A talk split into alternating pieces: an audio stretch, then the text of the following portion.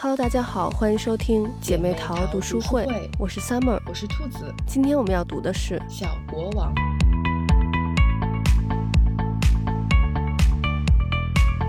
前几天咱们在读这本书的时候，正好英国前女王伊丽莎白二世逝世了。嗯，因为这本书讲的也是一个年老的国王嘛，所以就还挺有代入感的。嗯。然后，因为新西兰是英联邦国家嘛，所以就是从政府呀到民众，大家的反应还都是挺大的。我们是会有十天的默哀期，然后所有的国旗就都降半旗了。像我儿子，他现在小学一年级嘛，然后回家之后都跟我说，说他们老师那天就跟他们说女王去世了，然后。周末我带我儿子去他们学校玩的时候，也看到他们学校的那个旗杆上挂着新西兰的国旗，然后是降了半旗的。因为那个平常那个旗杆一般是都是挂当月获胜的学院的院旗。嗯，然后像咱们华人的话，其实对女王的感情可能还好，就是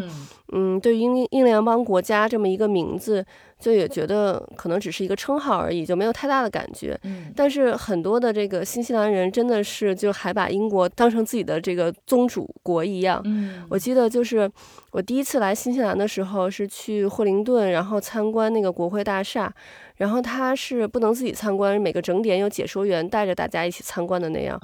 然后到一半的时候呢，解说员就问大家说：“我们国家的元首是谁？”然后大家当然就是想当然的，就是说当时的总理。但是解说员说不是。然后呢，大家就又想，然后有人说是总督，就是英国会任命一个新西兰总督，就是他其实是一个比较这种象征性的一个职务，没有什么实际的职能。然后解说员呢说也不是。之后大家就猜了很多其他的，就都不对。最后解说员说是女王，因为呢我们是英联邦国家，所以英女王是这个国家最高的元首。然后就从那个时候开始，我就一下就感觉到，哦，原来这个国家和英国还是有这么紧密的联系的。然后像女王这一次去世呢。就新西兰这边，大家最关心的问题就是新西兰的这个二十元的纸钞，还有硬币上面印的都是女王的头像，所以这个要怎么办？然后还有新西兰是有两首国歌，一首是天佑新西兰，还有一首是天佑女王。那这个国歌要怎么办？然后另外新西兰的这个护照上面写的也是，就上面也有什么女王的那个名字。嗯。所以所有的护照也都要更新，然后还有新西兰有一个法定的假日是女王生日，那这个要怎么改？不过呢，就政府也是马上就发布了各项的措施，就是总之就是都能平稳的过渡。不过我就在想，因为伊丽莎白二世真的是在位时间非常长嘛，就是从咱们出生一直到现在一直都是女王在位的，所以就是我觉得一方面我们其实知道女王总。总是有一天是会过世的，但是就是另一方面，我觉得咱们就是已经习惯了女王一直都在那儿，嗯，然后就她就已经时间长到就你习惯到了，好像女王是似乎是不会离开的样子，而且我后来就又一想，因为我爸妈是五零年代生人的嘛，然后就。别说是咱们了，就像他们这种快七十岁的人来说，也是一直看着女王就在那个位置上，所以就女王一下子没了，我觉得还是挺不习惯的。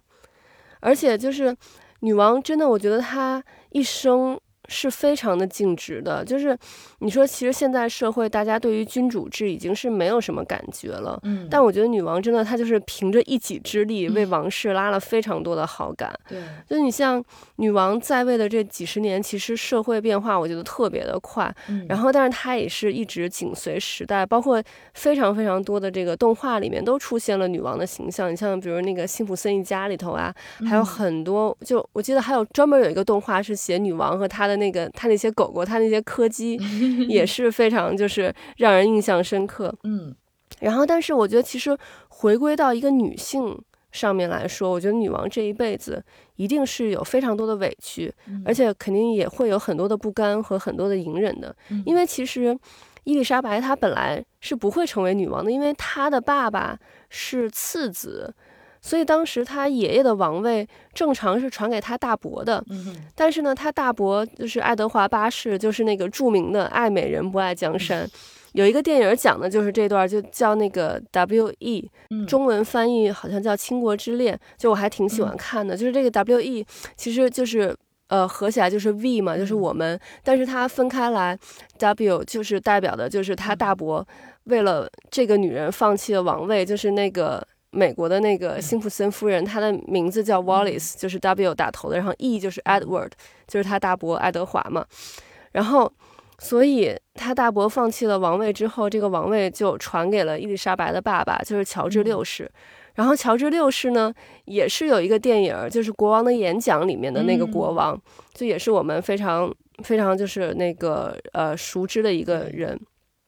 然后他爸爸呢，其实一直是生活在他哥哥的这个阴影下，嗯，然后个性也比较内向，所以我们就知道《国王的演讲》里头，他爸爸一直是有口吃的这个问题。所以呢，他爸爸就得知他哥哥要把这个王位传给他的时候，就他还挺生气的。然后。伊丽莎白呢？因为她从小就没有人认为她会是王位继承人嘛。你就像现在，比如说哈里的孩子，没有人会认为哈里的这个孩子会是王位继承人，因为他可能都已经排到不知道第几顺位了。嗯，所以他小时候还是在一个比较宽松的环境下长大的。然后呢，后来，嗯，他爸爸因为就是在位的时候，后来赶上二战嘛，然后压力很大，然后就抽烟很多，所以最后他爸爸是因为肺癌去世的嘛。然后伊丽莎白等于二十五岁就突然继承了王位，她那个时候还在非洲访问，然后当时是住在那个肯亚的一个树屋酒店嘛，就是她上去的时候还是一个公主，然后下来就变成女王了，就就很突然。嗯，然后我觉得就是说对于一个。从小没有被当成王位继承人培养，在一个很宽松环境下长大的这么一个女生来说，然后又这么年纪轻轻，又突然被赋予这么重的责任，我觉得她一定是不是那么好接受的。但是就是她的这一生在位七十年，几乎没有任何的失误，而且我觉得是非常优秀的完成了她的这个使命，我觉得是特别特别不容易。而且我觉得她的家人其实还是挺让她头疼的。你像她的这个老公，从年轻的时候就其实就是一个大帅哥，然后所以就是也是绯闻不断。然后呢，她的妹妹也不是一个省油的灯。然后包括她的儿子，就是现在的国王查尔斯三世。嗯，当初那个戴安娜去世的时候，其实那个时候是大家对。王室的信任度最低的时候，对，然后就是，嗯，大家认为要废除这个王室的这个百分比也是最高的时候，嗯，然后那这个时候伊丽莎白也是顶住了压力，然后稳住了这个王室，然后包括他后来的这个孙子哈里王子退出王室也是闹得闹得满城风雨，嗯，就说实话，如果我我是女王的话，我可能这辈子我觉得。我会觉得我是不是跟美国人八字不合？就是他大伯当时就是为了一个美国美国人放弃王位的嘛，然后他的这个孙子哈里退出王室也是因为他的这个美国太太。我觉得我要是女王，可能真的会怕，比较怕美国人。然后。我觉得，但是我觉得女王就是抛开她女王的这个身份，单作为一个女性来说，她这辈子真的是非常的不容易。就家里这么多破事儿，然后还要被全世界瞩目，所以我觉得她是一位非常伟大的女性。嗯，是，确实。哎，我听你说完就觉得好像很想再去回顾一下女王的一生，然后看一些和她相关的这个呃报道啊，还有。记录什么的，对对，我觉得真的是非常不容易。然后，真的，我觉得他已经成了，就是可能英国人或者说英联邦国家的人的一个精神支柱。嗯，就是他突然一下这么没了，大家真的是感觉就是对王室。因为你看，现在查尔斯，大家其实对查尔斯的印象一直就不是很好，然后对卡米拉也，因为大家太喜欢戴安娜了，所以就是对 卡米拉 也是非常的不喜欢。嗯，然后但是女王就是这么一个，就是这种和蔼可亲的一个老奶奶的一个形象，就非常受大家喜爱。对，是的，哎，就有有一种不知道他们该何去何从的感觉。对，是的。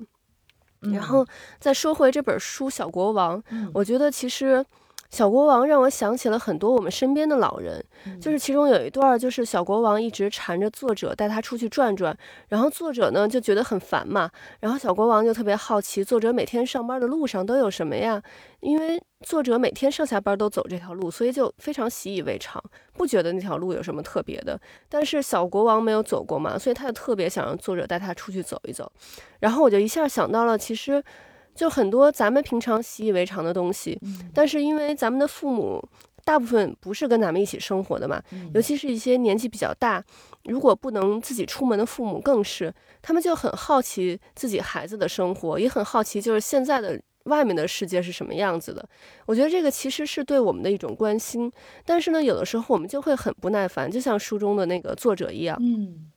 但是父母他们其实很委屈，但是一般的父母呢，他们委屈了，其实他们也不会跟我们说。你就像，嗯，咱们现在的生活，尤其是如果有了孩子以后，其实很多时候我们都是围着孩子转的，但是呢，却忽视了父母。我觉得其实，嗯，想一想，我们小的时候，父母也是像我们现在对孩子一样，天天围着我们转，但是呢，他们老了以后受到的关注反而少了很多。就是我觉得，虽然说父母对孩子的关爱是不求回报的，但是我觉得作为嗯成年子女来说，我们还是要经常想到父母的这个养育之恩，然后要去多关心关心我们的父母。嗯，你这个就是你的这个感觉，我是没有没有想到的，所以嗯刚才听你这么说，我就觉得很很新颖，很有意思。嗯因为我读这一段想到的是，就是就比较，我就觉得比较普通，就是因为我们每天都会走同样的路嘛，嗯所以就时间长了，你会觉得，哎呀，就是已经司空见惯了，好像这条路就是没有什么意思。嗯但是因为有小国王，嗯，带着你去，你是用了另外的一种心态，重新去看了你走的这条路，嗯你会突然发现很多你平时没有看到的东西。嗯嗯，所以其实我我的感受就是，嗯，我们肯定要做很多重复的事情，走很多重复的路，嗯，但是你的心态不一样了，你看待事物的这个角度也会不一样了。嗯，所以说，其实可能不一定是这条路上没有好看的景色，或者没有有意思的东西，嗯而是你没有去发现，甚至是你没有想去发现。但是如果你换了一个心态角度去做，嗯、可能这个事情就不一样了。嗯所以我想的是，就是完全是这个这个层次的。嗯然后我刚才听你那么一说，我忽然就是想到说，呃，因为小国王他是一开始是从很大，然后慢慢慢慢变小，嗯呃，我是从小，然后慢慢慢慢长大。嗯，我突然就想到，这其实就是就是我们和父母的感觉，对就是父母其实是在一天一天变小的，嗯然后呢，我们是一天一天变大的，对。就就我刚听你说，就忽然是想到这一点，所以说其实也有可能对这本书是就是在讲我们和父母，对是的，因为这个小国王嗯。就一直让我想到我们身边的就是父母啊，包括我们身边的一些老人，嗯。就是可能小的时候，就是我们是要依靠父母的，但是随着我们越来越大，父母越来越老，嗯，反而慢慢变成了父母需要依靠我们了。对，是的，嗯，所以我觉得你这个角度还挺好的，嗯，对，而且就是这本书其实就还让我想到那个电影《本杰明·巴顿骑士》嘛。啊，就是里面那个本杰明·巴顿，他出生的时候是一个老头，然后越长越嗯年轻，最后去世的时候是一个小婴儿嘛。嗯对，然后像这个，就是刚才你也说到，这个小国王他们国家的人也是出生的时候就很大，嗯，然后越长大呢，反而身子越来越小，最后就嗯小到看不见。嗯这个其实就是为什么是这样？嗯，你像小国王他也说说，就是因为我们一开始其实拥有很多很多东西，有很多可能性，但是呢，每一天都会有人从我们的身体里拿走一部分。但是我们还是小孩儿的时候呢，我们其实拥有无限的想象力，嗯但是实际上知道的东西很少。就是因为我们知道的少，所以很多事情都得靠我们自己来想象。嗯，其实这个就是和我们一般的认知很不一样。对，我们一般都会觉得小朋友知道的东西很少，嗯但是在小国王看来，就是因为知道的很少，所以你才拥有了无限的想象力。这方面的能力是巨大的。嗯那你像我们其实从小到大一直不断的在学习，嗯，但是学的越多，我们可认知的范围越大，反而留给我们的想象空间就越少。嗯在我们追求知识的同时呢，其实也慢慢的这个磨灭掉了我们的想象力。对，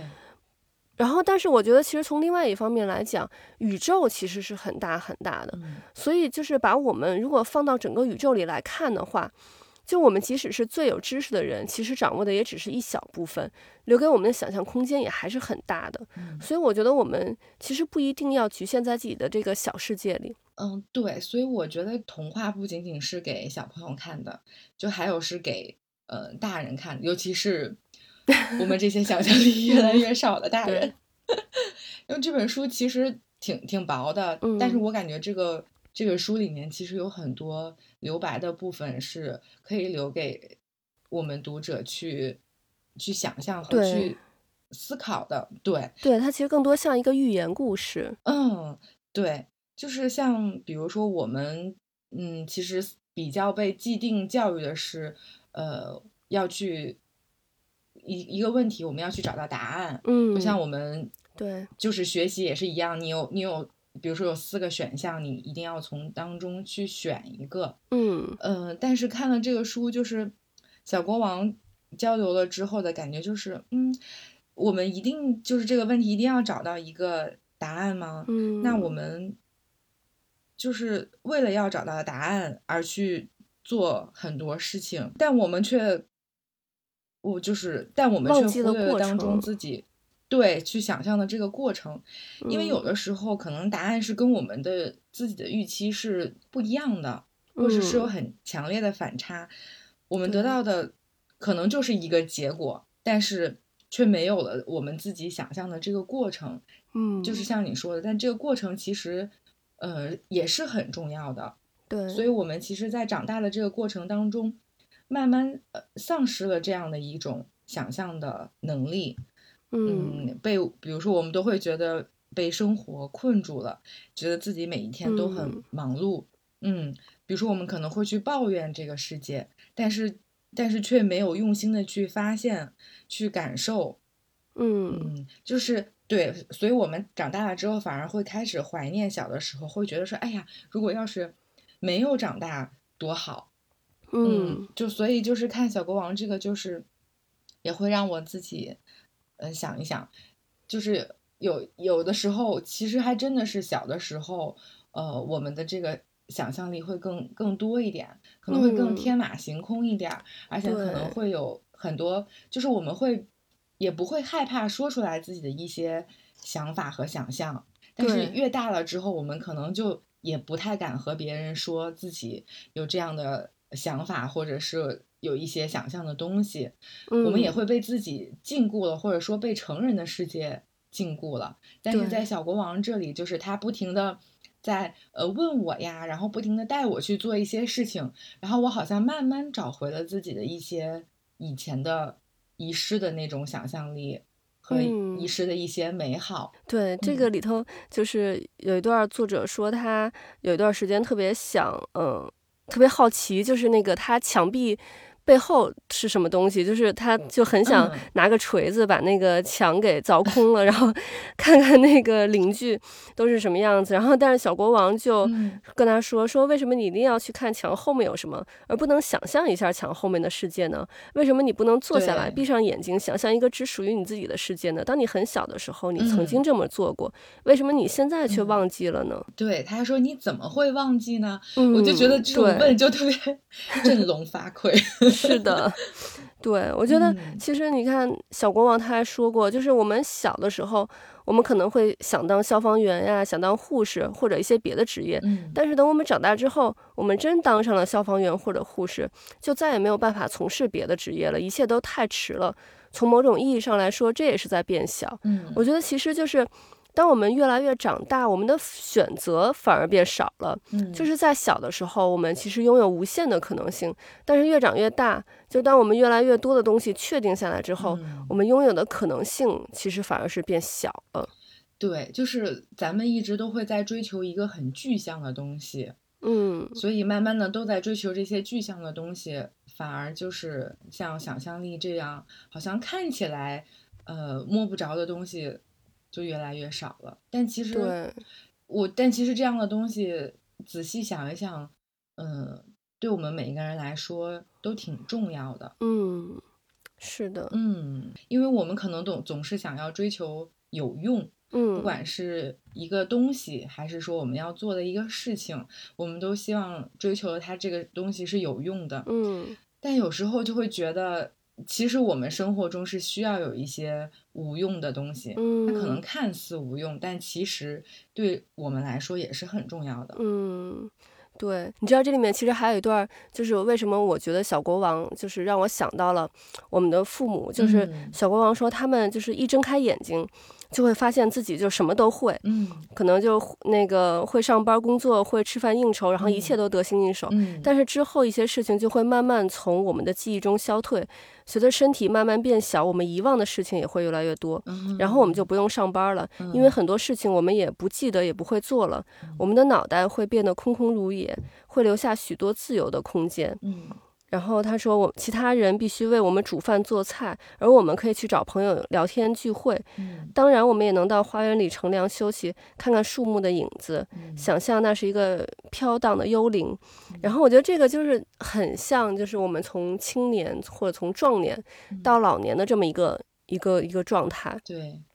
然后，但他其中他说的那个说我们的脑袋会变得空空如也，会留下许多自由的空间，这个让我印象特别深刻。就是我们可能会认为我们遗忘了很多东西，但是其实我们没有想到的是，这个就会留下很多自由的空间给我们，我们又可以变得像小的时候那样充满想象力了。其实，嗯，对，所以有时候说老小孩儿，老小孩儿，嗯，就是人年纪大了之后，就又又回回归到小朋友的状态了。，对对。我记得之前我看过一个嗯视频，但是我现在找不到了。他就是，就是说，可能比如说我们小的时候走路需要帮助，然后我们吃饭需要帮助，然后我们那个是多就慢慢慢慢长大，然后一点儿点儿，然后就到老了呢，他又又回到小时候的那个状态。就那个视频，他就是把每一个的你的那个里程碑，然后就都从小到大，然后就嗯到老，等于是倒过来了。嗯，对，有道理。对，这里面还有一个特别有趣的情节是小国王要给一个收藏家送画儿的那段儿。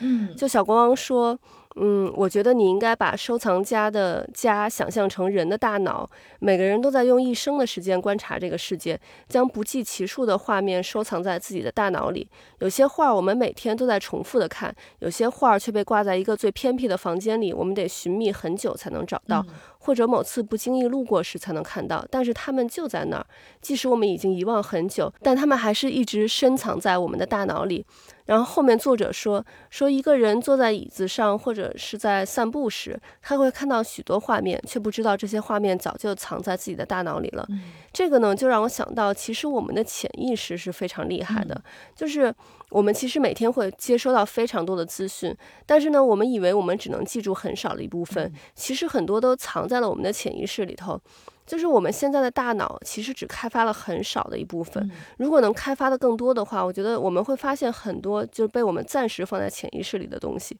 这个就让我想起来，我前两天有一天晚上做梦，嗯梦见我脸上长了一颗豆子，嗯然后第二天早上起来照镜子呢，就看见同样的位置真的长了一颗豆子。但是呢，我觉得这个是因为我做梦之前其实。嗯，可能就已经看到了这颗豆子，但它可能不是那么明显。但是呢，所以我就没当回事儿，嗯，就没有记住它。但是其实这个画面已经进入到我的潜意识里了。所以呢，当我做梦的时候呢，我的潜意识里它就跑出来了这个画面，然后我就做了这个梦。然后，但是因为我做了这个梦，所以第二天我在照镜子的时候就很容易就发现它了。就当然，我的这个例子就是不是一个很重要的事情，但是我觉得其实很多时候我们的潜意识会在我们的这个做梦的时候给我们提醒一些很重要的事情。我觉得这个还是挺神奇的一件事儿的。这可能就是日有所思，夜有所想，然后你在 梦里就梦见了。对，因为其实心理学上面就是，嗯、我们知道就是心理学的这个鼻祖弗洛伊德，他很著名的一本书就是《梦的解析》。嗯他这里面就是把这个潜意识和梦，还有我们这个呃现实生活的关系，他就是认为这个是非常重要的。嗯，我其实也很认同，就是很有关联。就比如我，呃，如果这一段时间嗯。就是工作非常的忙和紧张，嗯，在我紧绷的这种状态下，我经常是会做同一个梦，嗯。就是而且就是每到我一旦呃这个压力很大的时候，嗯就。会做这个相同的梦，就是我会嗯。梦见我在这一栋楼里面，然后要往上跑，就是爬楼梯往上跑，但是我永远都跑不出去。哦，就我每每当我那个压力非常大的时候，嗯我我做梦就会做这个同样的梦，就是这么就是这这些年一直都是这样，嗯，所以就非常的神奇。就是我一旦做这个梦，然后醒过来，我就会意识到说，哦，我我我自己最近真的对，是就你的太潜意识在给你发信号对呢。对对对，在提醒我，然后我我就会有意识的要调节一下自己，嗯，所以我觉得确实潜意识这个做梦这个真的是非常神奇的一件事儿。对对，因为那个这嗯。两天刚好就是我们家另外三个家庭成员，我老公还有两个孩子，嗯。他们就是都相继的发烧嘛，嗯。然后就是这一次他们就是还。发烧的挺严重的，就是发烧的时候，他们就都会就是做好多的梦，他们就是就睡的都是不太好，迷迷糊糊的，然后就会做梦，然后说梦话，然后我就觉得，哎，这个就就是其实你这个时候就是你的潜意识里的那些东西就是开始跑出来了，嗯，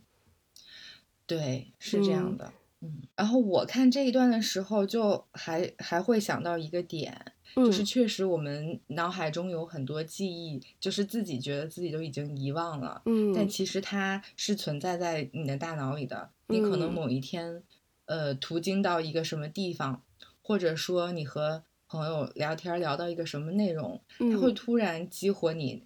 大脑里这关于这一段的记忆，你会突然想起来，哦，你曾经也呃遇到过这样的事情，或者说别人在说他的嗯经历的时候，你会突然调取出你当年的一些事情，嗯。然后你的这个记忆就是真的会突然涌上心头，然后你会恍然大悟，就说哦。我原来也遇到过这样的事情，只是因嗯。为这么多年就是自己已经遗忘了，但其实说他们还是存在在那儿的，所以我嗯。看就是这一段的时候，就也想起了就是最近的一些事情，就会发现，嗯，其实小时候的一些事儿，就是自己觉得好像没有，但其实你在和别人交流的过程当中，你会发现，哦，其实我也曾经遇到过这样的事情，嗯，对对对，我觉得是这样的，就是我们嗯。经常可能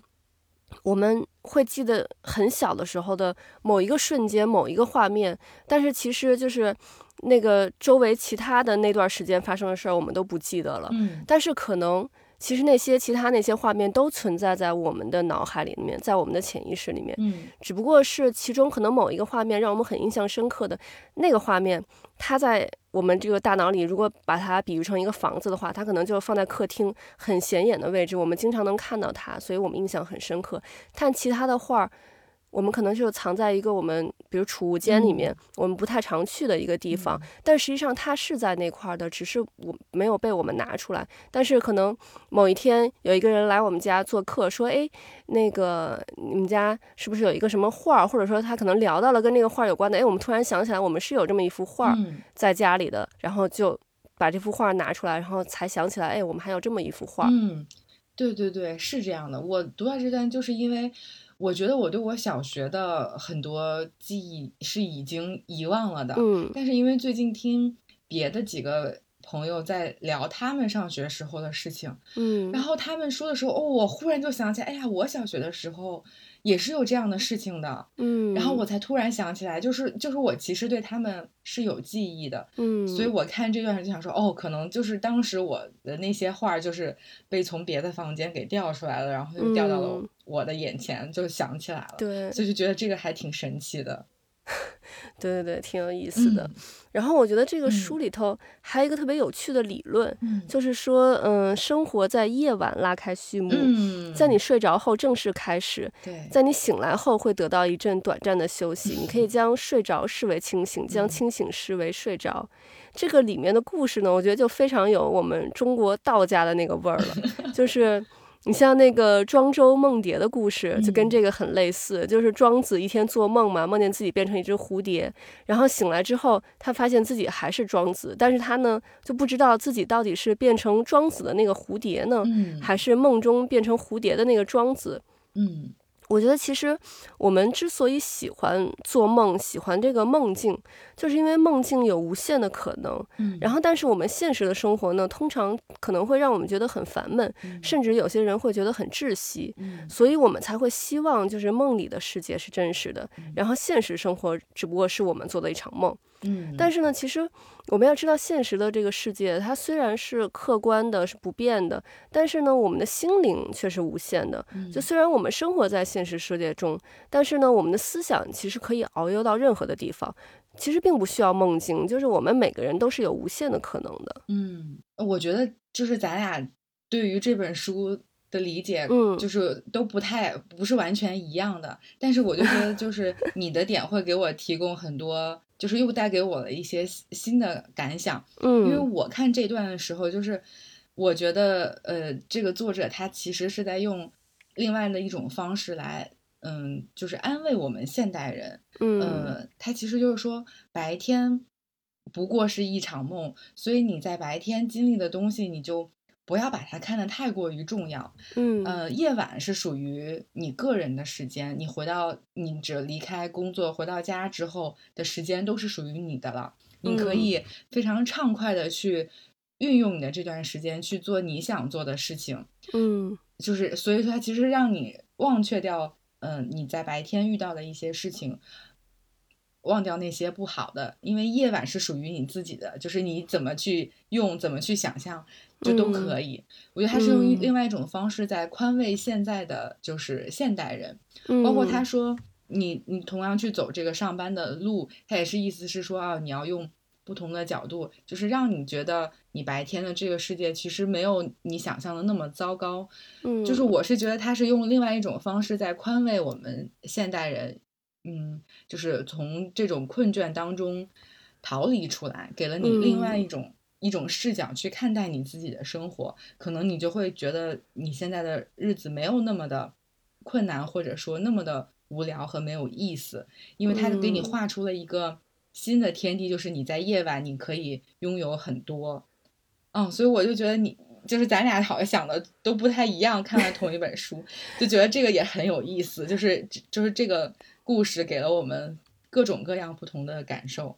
对，没错，因为这本嗯。书它其实就是嗯、呃一个童话、一个寓言故事那种感觉嘛，嗯所以就是嗯，因为就是一百个人眼里有一百个哈姆雷特，嗯，就是咱们可能就是因为这个就是很抽象的一个东西，所以呢，嗯咱们就会带入到咱们的各自的这个生活经历和现嗯实的这个生活当中，对，然后就会有了不同的感想。因为之前之前看的那些书，咱们其实很多的想法、很多的观点都非常一致的。嗯、是这回咱俩就非常互补，对。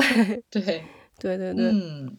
所以我觉得这个就说明也说明这个嗯、呃书是一部非常好的书，因为我觉得一本书它当然能让读者产生共鸣，就大家都是呃看了这个东西就想到同一件事情，也是很好的。但是这本书能让大家，我觉得它真的是就是发挥了它。里面小小国王说的，让大家发挥了自己的想象力，每个人都能想出不同的观点，每个人根据自己的生活能反思出一些自己的独特的观点。嗯，对，而且我看这个书看到后面，我就会觉得，呃，小国王其实有可能就是呃主人公我就投射自我投射出来的另一个他，嗯。因为因为他有说，他说不管怎么说，我还是你的小国王，而且我和你住在一起，就是因为你需要我，所以我才会在这里。嗯。就就我觉得这也是我我看完之后就觉得，哎呀，好希望就是我也有一个这样的小国王，嗯，然后可能我晚上的时候也可以钻进哦这个什么地缝里的一个世界，然后就嗯。可以和他有一个对话之类的。所以我就觉得嗯。其实可能也是嗯另外一个我在和我自己嗯进行对话，就是在提醒我，告诉我自己，就是哦，原来这个世界嗯、呃还可以是这个样子的，就是我还有你还我还是有想象力的，有很多这种空间的。嗯嗯，就是我觉得也是表达了一种作者的一种愿望吧。嗯，对，我觉得确实就是这个小国王，其实可能就是作者的潜意识的一部分。嗯嗯，包括这个，其实这个书里头，他也不断的在说这个梦境与现实呀、虚实之间的事情。其实就嗯可能在嗯给我们一个线索，就是让我们知道，其实小国王他并不是一个就是呃作者虚构出来的一个东西，它就是我们嗯每个人自己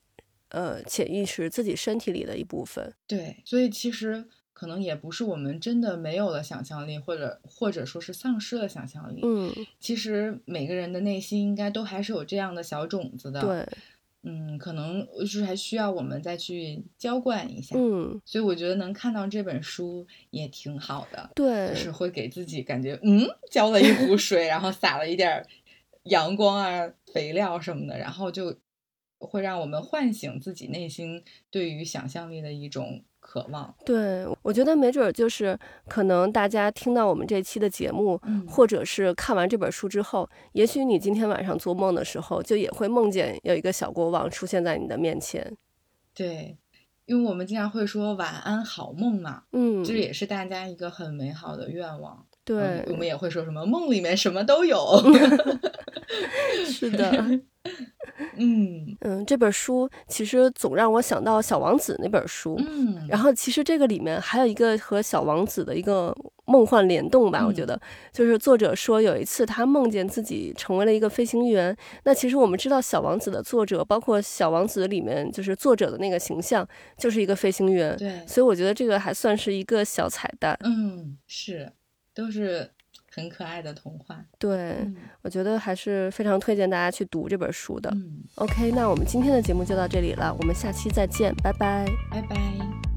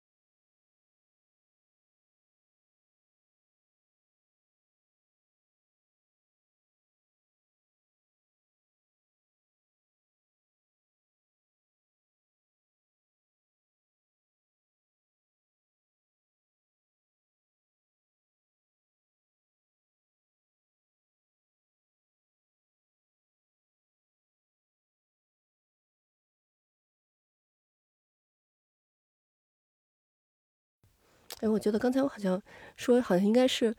一千个人眼里有一千个哈姆雷特，